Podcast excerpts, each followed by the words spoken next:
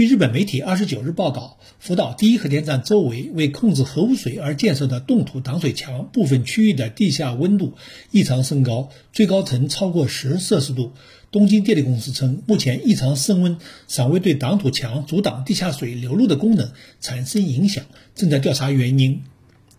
福岛第一核电站地势西高东低，东部朝向太平洋。为防止地下水继续流入核电站所在建筑的地下，而导致核污水增加，东京电力公司于二零一四年六月在核电站一至四号机组周围开建周长约一点五千米的冻土挡水墙。施工方法是将一千五百六十八根冻结管以一米间距插入地下三十米深处，后注入冷冻材料，并利用冷冻机使其冷却到零下三十摄氏度，从而将周围低层冻住，形成一道冻土屏障。